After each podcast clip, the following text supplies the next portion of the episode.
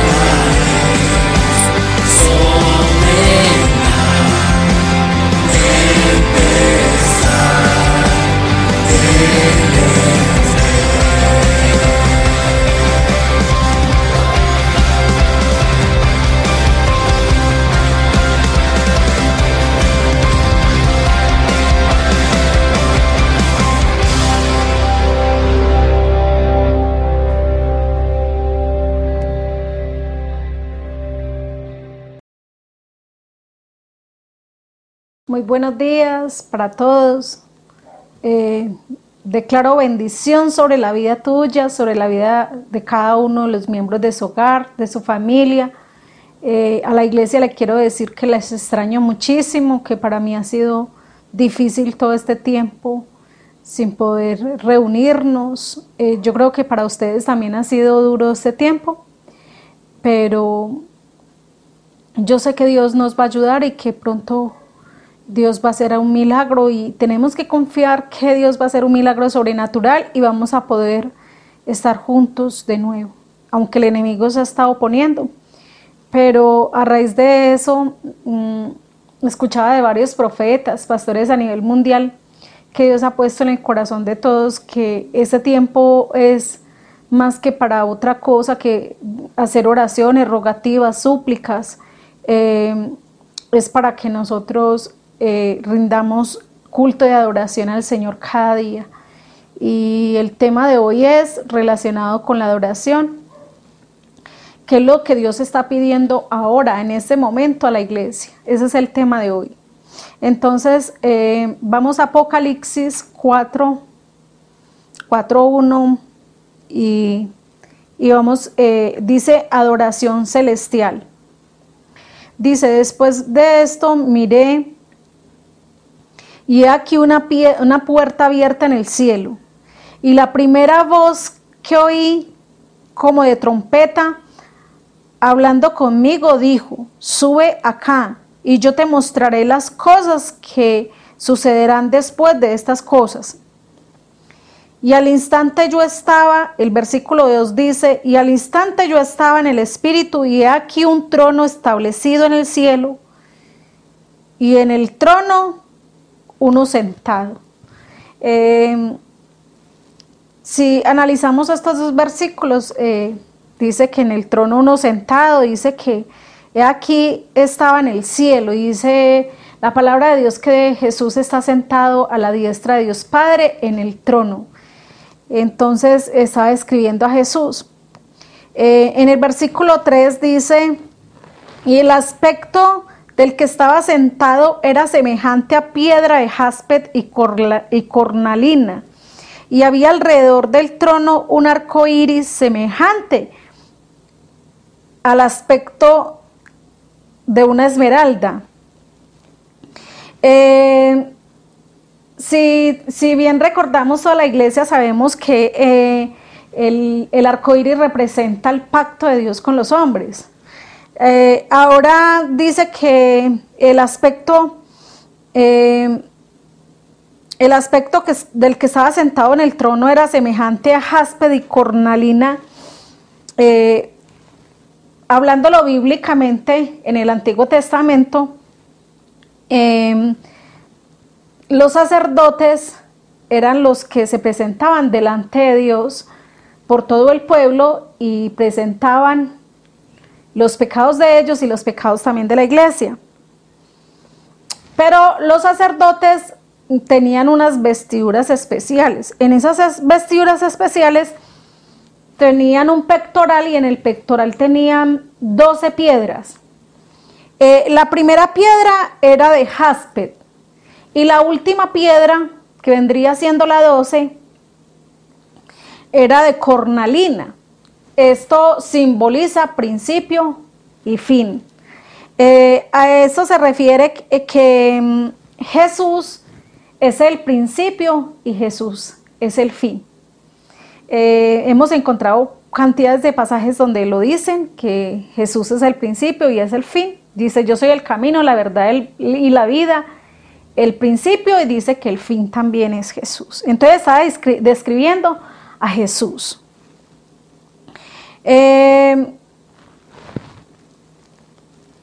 La, la esmeralda tiene un significado poderoso y y ese significado es en origen latino. El nombre de esmeralda es un nombre eh, latino. Y ese significado es bella piedra, significa bella piedra, significa piedra preciosa, significa aquella que tiene esperanza. Y también significa la que radia pureza. Entonces estaba describiendo a Jesús como aquel que, que es esa bella piedra que en, que muchos tropiezan porque aquellos que no quieren obedecer a Dios eh, tropiezan en la piedra que es Jesucristo. Y dice que piedra preciosa porque para nosotros su pueblo Jesús es de gran estima y es todo en nuestra vida. Él es, sin Él no podemos vivir, sin Él no respiramos, sin Él no deseamos, o en el caso mío yo no deseo vivir si no es con Jesús, no tiene sentido mi vida. Eh, dice que entonces también la, la esmeralda significa esperanza. Jesús es la esperanza de todos nosotros y más en este momento que estamos atravesando tan difícil. En Él esperamos, en Él esperamos una salvación, en Él esperamos una respuesta, en Él esperamos que nos ayude a salir de todo este momento difícil que estamos atravesando. En Él estamos poniendo nuestra esperanza y toda nuestra fe y todo lo que estamos anhelando en este momento, que más que bienes materiales estamos anhelando la salvación para nosotros y nuestros seres queridos y, nuestros, y nuestro país, nuestra nación, el mundo entero.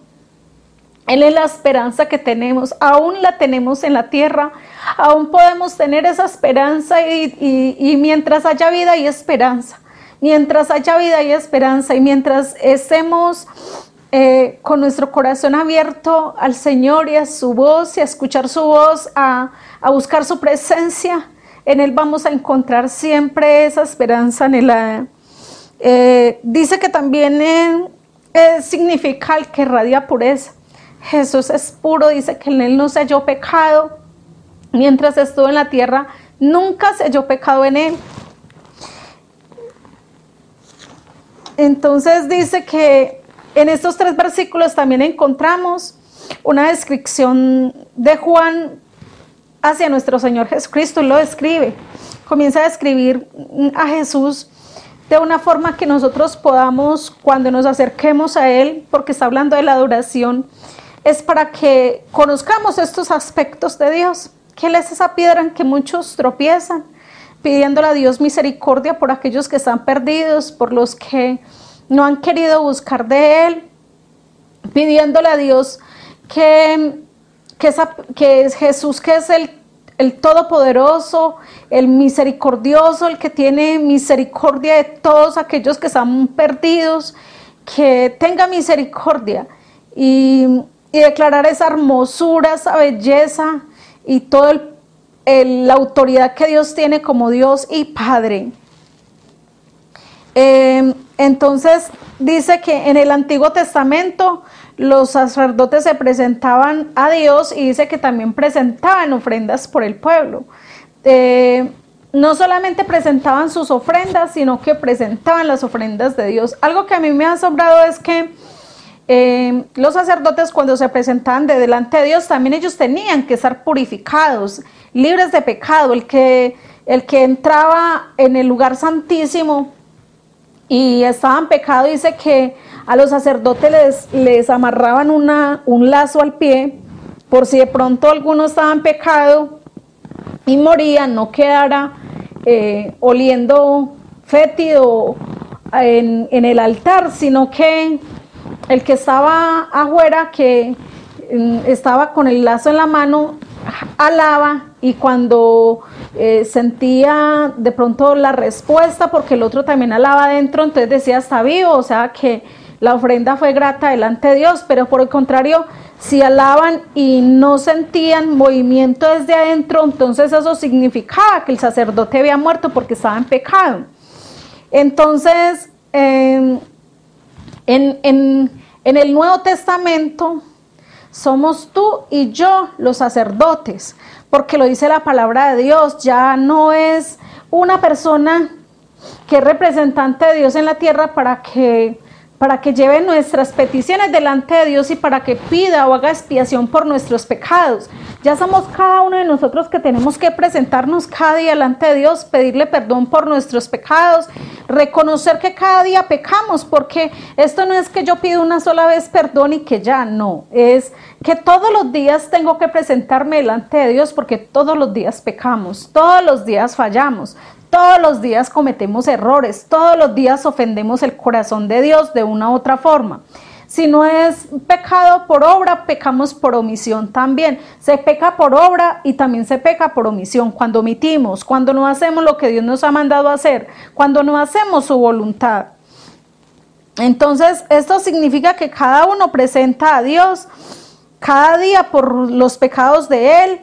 Y también es una persona que el cristiano debe ser una persona que no solamente se presenta cada día por sus propios pecados, sino que también se presenta delante de Dios por los pecados de los demás, o sea, que intercede.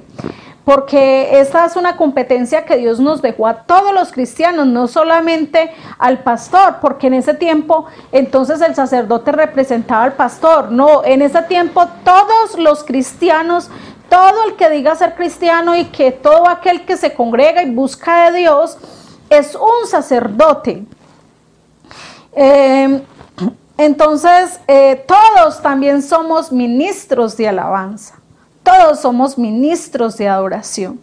También todos estamos llamados por Dios a la predicación de la palabra. Los pastores son guías, somos guías espirituales. Los pastores somos esas personas que Dios ha puesto para cuidar de la iglesia, dar un consejo sabio, eh, porque Dios nos da la sabiduría, la guianza para nosotros darle un consejo a la iglesia. Y para si alguien está en un problema difícil o tiene problemas de, espirituales con demonios, con persecución de demonios, que nosotros estemos capacitados para, para poderle ayudar a la, iglesia en aquellas áreas donde no puede em, o se le imposibilita.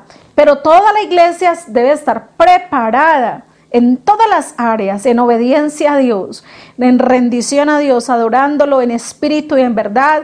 Eh, no es solamente en el lugar, en el templo, en la congregación o en la iglesia donde nosotros vamos a adorar a Dios. Cada uno de nuestros hogares, en los lugares donde estemos, en el baño, en nuestro cuarto, en la cocina, donde estemos, debemos adorar a Dios. Adorar a Dios es conectarnos con Él en espíritu y en verdad rendirle culto y adoración, eh, dándole gracias por todo lo que es, por lo que Él ha hecho y por lo que Él hará, y también por todas las cosas que Él hace por cada uno de nosotros y por nuestros seres queridos y por el mundo entero. En Apocalipsis eh, 4.9 dice, y siempre que aquellos seres vivientes daban gloria y honra y acción de gracias a Dios, acá hace una descripción muy clara de, cómo es que debe ser la adoración de nosotros hacia Dios. Dice que le daban la gloria, le daban la honra y también la acción de gracias a Dios. Entonces, esto es una representación de lo que debemos hacer como iglesia, darle la gloria y la honra a Dios porque todo lo bueno proviene de Él y aún darle gracias a Dios en lo bueno, en lo malo, en la, cualquier situación que estemos atravesando.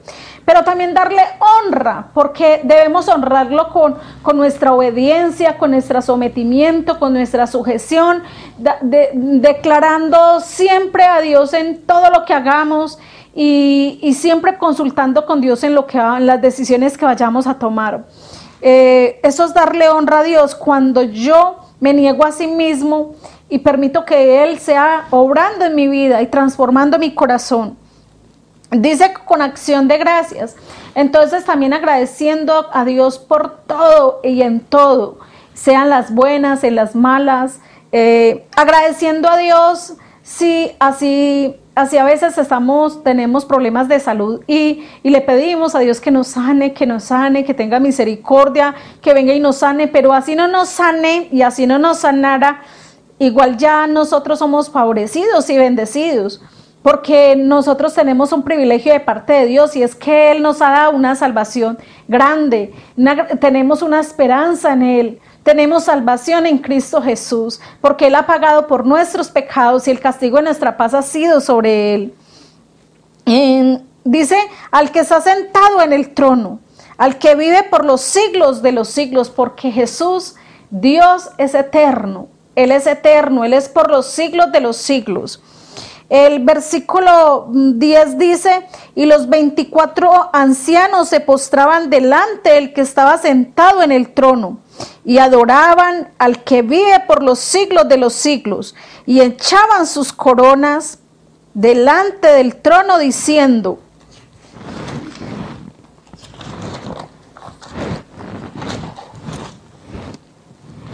Señor, digno eres, es el versículo 11, dice, Señor, digno eres de recibir la gloria, la honra, el poder, porque tú creaste todas las cosas y por tu, y por tu voluntad existen y fueron creadas. Es, es, reconocer que todo lo que hay creado en la tierra es por Dios y reconocer todos los días que Dios es un Dios de poder sobrenatural, que para Él no hay nada imposible, que en este momento podemos estar atravesando cosas difíciles, pero tenemos también unas promesas grandes para reclamarlas en la palabra de Dios. Escudriña las escrituras. Si no sabes orar, busca salmos. Es una forma de adoración a Dios. Hay salmos donde David adoraba a Dios en espíritu y en verdad. Busca los salmos y léelos para que aprenda, para que aprendamos a adorar a Dios en espíritu y en verdad. Eh, dice que entonces este es el tiempo difícil para la economía. Eh, es un tiempo de sufrimiento. Eh, últimamente he escuchado de mucha gente que está en, sufriendo, que están en angustia, que no saben qué hacer, que no, van a, no saben, están sin esperanza. Y recuerde que Jesús es la esperanza, lo leíamos ahora en el versículo de Apocalipsis 4.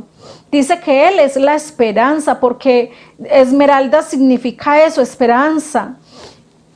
Entonces no podemos perder la esperanza.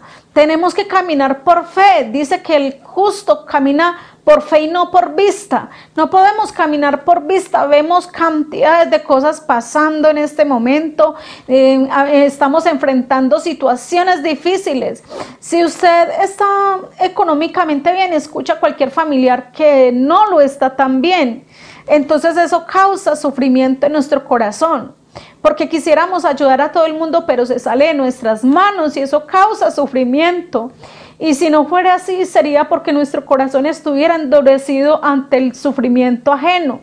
Pero un cristiano debe ser sensible al sufrimiento de los demás. Y esto, la verdad, causa sufrimiento en nuestro corazón, saber que hay gente que no tiene que comer, saber que hay gente que los están echando de las casas porque no tienen con qué pagar un arrendo, saber que muchas personas quebraron sus negocios, que las microempresas y empresas han estado quebrando y se han estado declarando en bancarrota, que dueños de restaurantes y todos estos lugares eh, se han declarado en, quiebra y cantidades de gremios eh, por televisión, por redes sociales vemos cómo declaran su quiebra. Pero para nosotros los hijos de Dios hay una esperanza. Recuerde que nuestra esperanza es Jesús. Y nosotros no podemos caminar por vista, sino en fe, creyendo que Dios es el que nos suple, creyendo que Dios nos levanta del escombro, nos levanta de la nada. Y, en vez, y es un, este es un tiempo para que nosotros no estemos enfocándonos en pedir y pedir a Dios. Es un tiempo que más que para pedirle a Dios, es para que le rendamos adoración. Y esto es lo que Dios está poniendo en el corazón de los pastores, de los, de los eh, profetas a nivel mundial, que le digamos a la iglesia, iglesia, no te enfoques en pedir, enfócate en adorar a Dios, porque recuerda cuando las murallas de Jericó que el pueblo estaba siendo oprimido y cuando ellos le dieron las siete vueltas a las murallas, dice que las murallas cayeron y ellos fueron libres y caminaron en bendición. Entonces, en vez de que nosotros estemos pidiendo y pidiendo a Dios, no es malo porque la palabra de Dios dice, hasta ahora no habéis pedido nada, dijo Jesús. Y dice que a veces no oramos de la forma correcta. Pero en este momento el Señor está pidiendo, no se enfoquen en pedir cosas materiales, enfóquense en pedir mi presencia, porque si mi presencia va con ustedes, ustedes van a estar en victoria, no van a desfallecer, no, van, no le van a tener carencia ningún bien, porque recuerde que el pueblo de Egipto, cuando Dios los sacó por el desierto, dice que nos les dio codornices y cayó maná del cielo y dice que antes comían hasta que se sentían reventar. No temas, no temas porque vas a comer, porque vas a vestir, porque con qué vas a pagar el arrendo. No temas porque Dios es nuestro proveedor. Él nos da todo lo que necesitamos y no tendremos carencia en ningún bien. Pero ahora el Señor dice que está buscando adoradores, que le busquemos y que le adoremos en espíritu y en verdad. Porque verdaderos adoradores Él busca que le adoremos, que le adoremos en obediencia, que porque usted no se ha estado congregando, entonces se ha olvidado que nosotros tenemos unos deberes para con Dios que cumplir. Recuerda iglesia que aunque no nos estemos congregando, la iglesia sigue funcionando y que hay iglesias que no tienen con qué pagar arrendo, que hay pastores que no tienen alimento y de nuestros diezmos, de nuestras ofrendas, de ahí sale la provisión también para ellos, para que ellos tengan sustento en sus casas.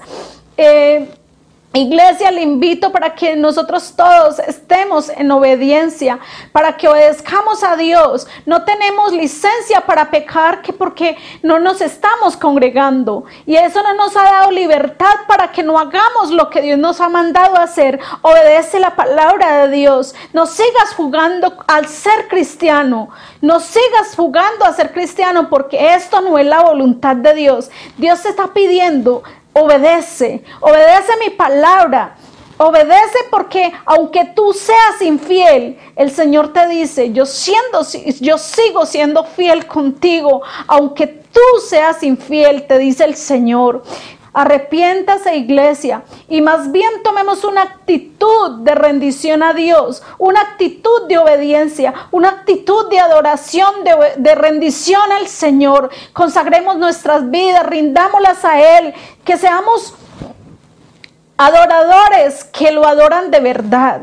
Dice, dice entonces, mm, dice más, ahora viene y ahora es cuando los verdaderos adoradores adorarán al Padre en espíritu y dice que en espíritu y en verdad. Y cuando dice que en espíritu y en verdad, esto quiere decir que nosotros nos unimos a Dios con nuestro espíritu nos unimos, nos conectamos a Él. Y cuando estamos conectados con Dios, hay santidad en nuestras vidas. la santidad es algo que nadie me tiene que estar diciendo que yo debo estar en Él, en la santidad. Porque sin santidad dice la palabra de Dios que nadie verá a Dios. Y la santidad debe ser todos los días para nosotros el estilo de vida.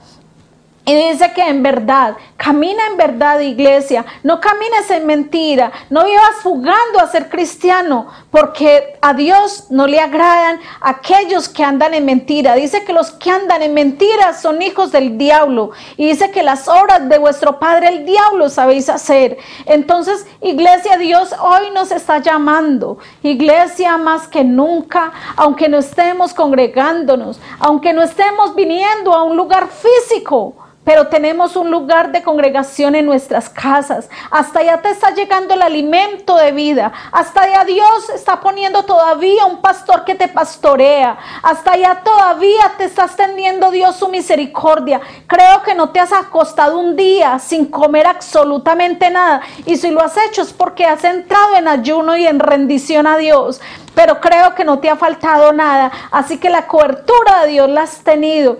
Por eso obedece, iglesia, obedece. Rindámosle adoración a Dios.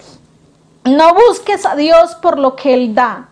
Busquemos a Dios por lo que Él es. No busquemos a Dios por lo que Él da, iglesia. Busquemos a Dios por lo que Él es, porque Él es el Rey de Reyes, Señor de Señores, majestuoso, poderoso, temible en batalla. Y esta batalla la vamos a ganar en el nombre de Jesús, porque cuando la iglesia, el mundo entra en crisis, la iglesia entra en victoria. Pero una iglesia que obedece a Dios, una iglesia que se rinde a Él en espíritu y en verdad. Y ahora, aunque usted no venga a la iglesia, hacer cánticos y adoración con nosotros en la alabanza, en el momento de la alabanza, Tú eres alabanza para Dios. Alaba a Dios en espíritu y en verdad, día y noche. Alábale.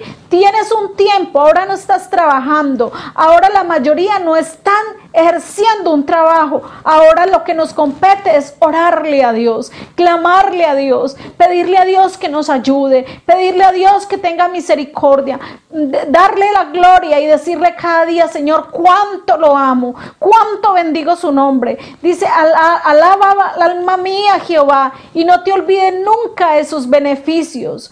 No te olvides nunca, alma mía, de sus beneficios, porque cada día nos permite respirar, nos da alimento, nos da un techo, nos da vestido. Tantas cosas por qué agradecer, iglesia, a Dios. Tantas cosas por qué estar agradecidos con Él y por qué obedecerle. Iglesia, te invito para que esta semana ponga adoración en su casa, que la atmósfera de su casa sea un altar para Dios, que sea un lugar para orar, un lugar donde todos en su casa están orando, un lugar donde todos están alabando a Dios, donde estás poniendo alabanza, adoración y no estás entretenido con el internet viendo cosas que contaminan tu espíritu y tu alma y tu cuerpo.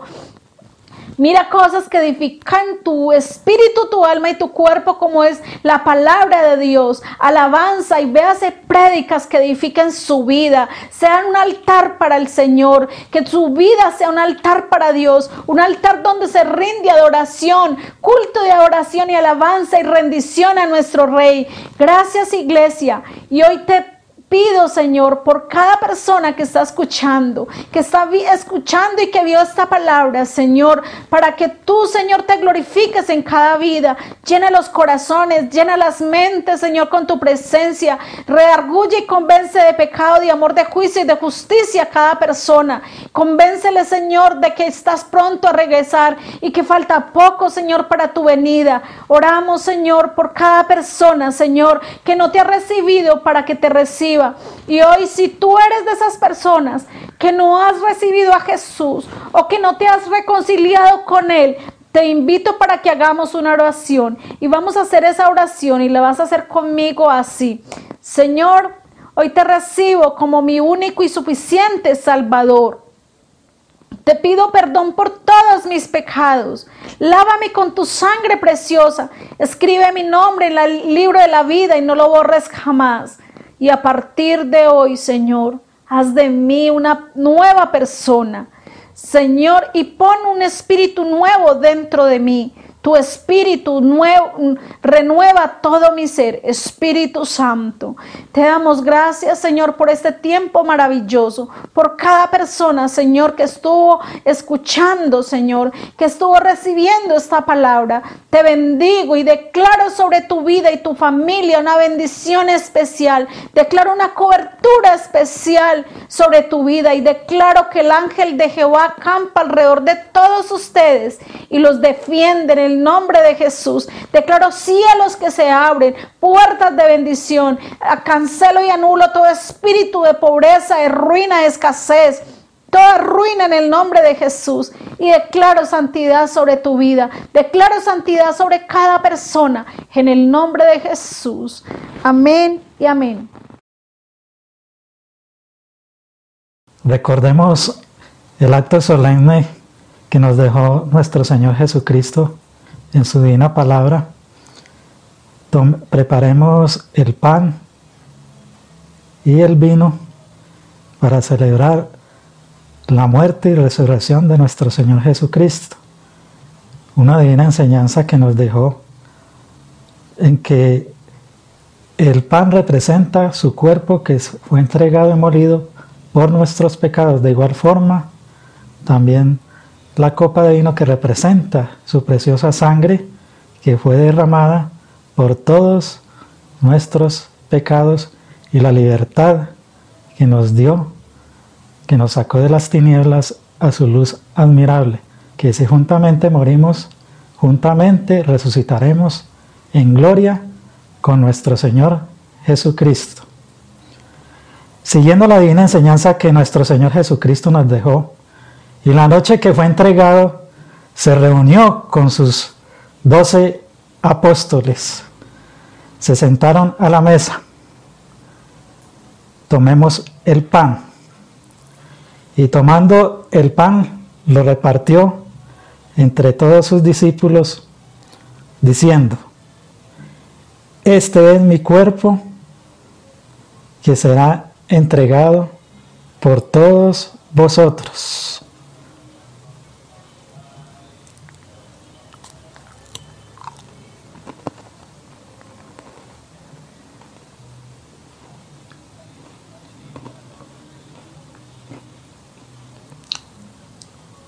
De igual forma, tomó la copa de vino y le repartió entre todos sus discípulos y dando gracias a Dios, dijo, esta es mi sangre, el nuevo pacto que será derramada por todos vosotros para remisión de pecados. Tomemos la copa y bedámosla.